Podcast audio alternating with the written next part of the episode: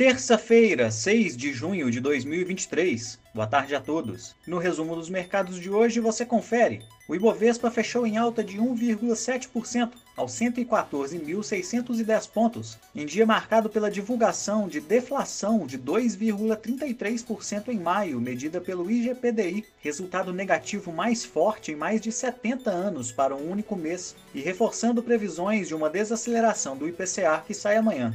Como outros destaques, na ponta positiva, as ações da JHSF, em alta de 4,44%, foram impulsionadas pela notícia de que a companhia confirmou a compra de 33% do Shopping Cidade Jardim, localizado na cidade de São Paulo, sem divulgação dos valores envolvidos na transação. As ações da Dexco subiram 0,67% após a companhia anunciar uma distribuição de 249 milhões de reais em juros sobre capital próprio, equivalente a 34 centavos por ação. O dólar à vista, às 17 horas, estava cotado a R$ 4,91, em queda de 0,37%.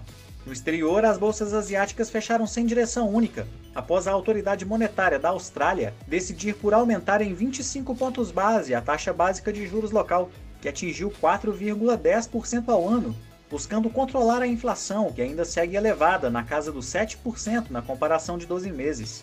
No Japão, o índice Nikkei fechou em alta de 0,9% e na China, o índice Xangai Composto recuou 1,15%.